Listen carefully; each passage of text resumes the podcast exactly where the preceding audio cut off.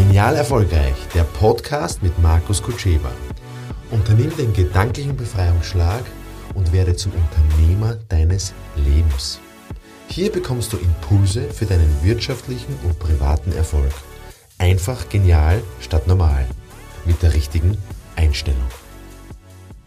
Ja, sitzt du gerade im Homeoffice? Was soll denn das bitte sein? Ein Homeoffice. Office.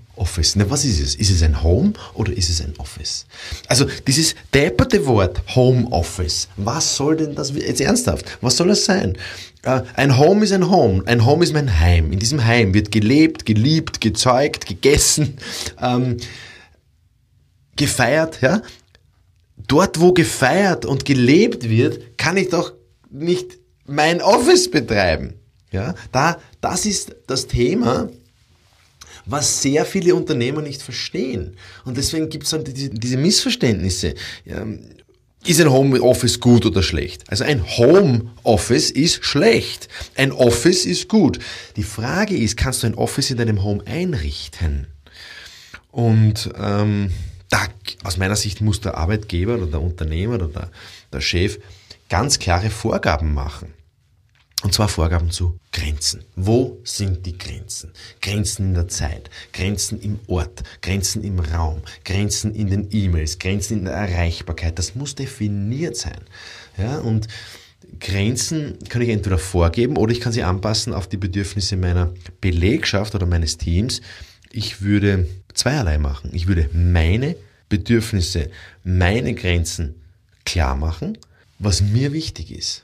Das heißt, ich akzeptiere nicht, wenn ich 24 Stunden niemanden erreiche. Ich äh, akzeptiere es nicht, wenn Konflikte über E-Mails ausgetragen werden. Ich möchte das persönlich besprechen, in, im, im Office oder in, in, in der Realität. Ja? Also diese Bedürfnisse muss ich klar machen, weil Bedürfnisse sind Grenzen. Und zwar, wenn ich jetzt der Chef bin, mache ich klar, was ich brauche. Ja, ich brauche zum Beispiel Kontakt. Ich brauche es vielleicht nicht jeden Tag, aber ich brauche Kontakt. Das heißt, wie können wir kooperieren, damit ich als Chef den Kontakt zu euch bekomme? Ähm, und der Mitarbeiter muss sagen, was er braucht. Er braucht vielleicht mehr Zeit mit der Familie. Er braucht vielleicht mehr Flexibilität. Er braucht vielleicht mehr Mehr Zeit ist ja alles okay. Aber ein Homeoffice an sich ist insofern blöd, wenn ich das Home und Office in einem habe. Ja, wenn du jetzt sagst, ja, ich habe aber nur 50 Quadratmeter, ja, dann geht das halt nicht oder schlecht, ja. Vielleicht muss ich da mit meinem Arbeitgeber reden, welchen Beitrag er leisten kann. Vielleicht muss ich übersiedeln, vielleicht brauche ich eine neue Wohnung, vielleicht brauche ich einen neuen Laptop, vielleicht brauche ich einen neuen Raum, vielleicht, äh, es gibt so viele Möglichkeiten, ich muss nur darüber reden. Ja. Ähm, meine Erkenntnisse aus den letzten ja, vier, fünf Jahren, wo das Thema Homeoffice jetzt immer so ähm, aktuell immer ist, beziehungsweise so präsent ist, mh, mm, es geht nicht ums Gefühl, ja, wie sich das anfühlt zu Hause, weil es so bequem ist oder unbequem ist, sondern es geht ums Ergebnis. Ja. Und das Ergebnis ist, ein Drittel der Leute geht es gut im Homeoffice, ein Drittel ist Fahrt zu Hause und ein Drittel ist egal, wo sie arbeiten. Das heißt, Grenzen klar machen, zeitlich Erreichbarkeit ist immer einer der wichtigsten Punkte. Zweitens die räumliche Abgrenzung und drittens die Pausen. Unlängst zeigt mir ein, ein, ein Unternehmerfreund, dass er von 8 Uhr in der Früh bis 21 Uhr am Abend nur geblockt war mit Besprechungen. Er hat sogar gesagt sinnlosen Besprechungen. Aber das ist schon interessant. Wie willst du also Online-Besprechungen am Computer, im Homeoffice. Wie willst du auf dem Tisch sitzen? Du schaust zwölf oder der sogar 13 Stunden auf seine Couch, ja, sitzt er in seinem Sessel beim Küchentisch und macht eine Besprechung nach der anderen. Der hat nicht mal gegessen. Ja. Also wie willst du da Energie frei, äh, freikriegen? Wie willst du da was, einen klaren Gedanken fassen? Also meine Botschaft wäre, wenn wer so durchgetaktet ist, mach diese Online-Besprechungen, mach die doch kürzer.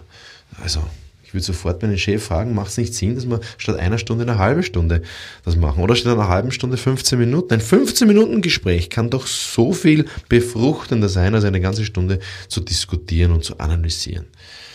Ähm, ja, und nicht vergessen die körperlichen Bedürfnisse, die wir hat. Also Sitzen an sich ist ja prinzipiell schlecht. Ja?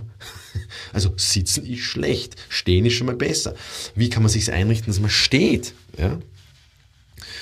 Und als Arbeitgeber muss ich halt dafür sorgen, dass das Homeoffice tatsächlich ein Office ist. Ja? Also die Technik, die Ausstattung, die Umbaumaßnahmen, die Heizung, ähm, das muss ich individuell besprechen und muss dann dafür sorgen, dass der Mitarbeiter im Home dann ein Office sich einrichten kann, wo der happy ist, wo er sich wohlfühlt. Und die meisten haben keine Ideen, also keine Idee von Raumausstattung oder von Feng Shui oder von ähm, welche Farben passen wo. Ja, aber das hat doch eine, einen Einfluss auf mein Wohlbefinden zu Hause.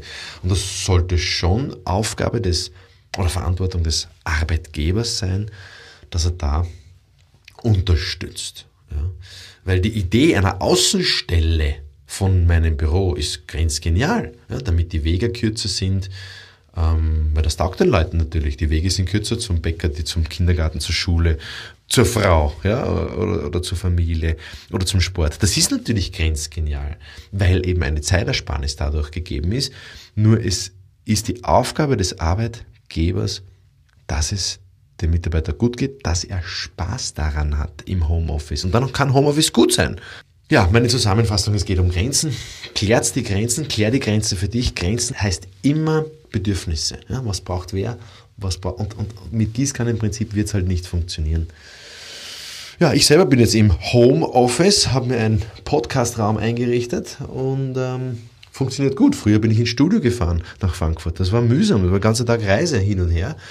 Und das kann ich zu Hause machen. Aber das war schon ein bisschen äh, ein Zeitaufwand, das einzurichten. Und das muss man halt bedenken. In diesem Sinne viel Spaß, viel Freude im Homeoffice und berichtet mir auch eure Erfahrungen darüber. Würde mich interessieren.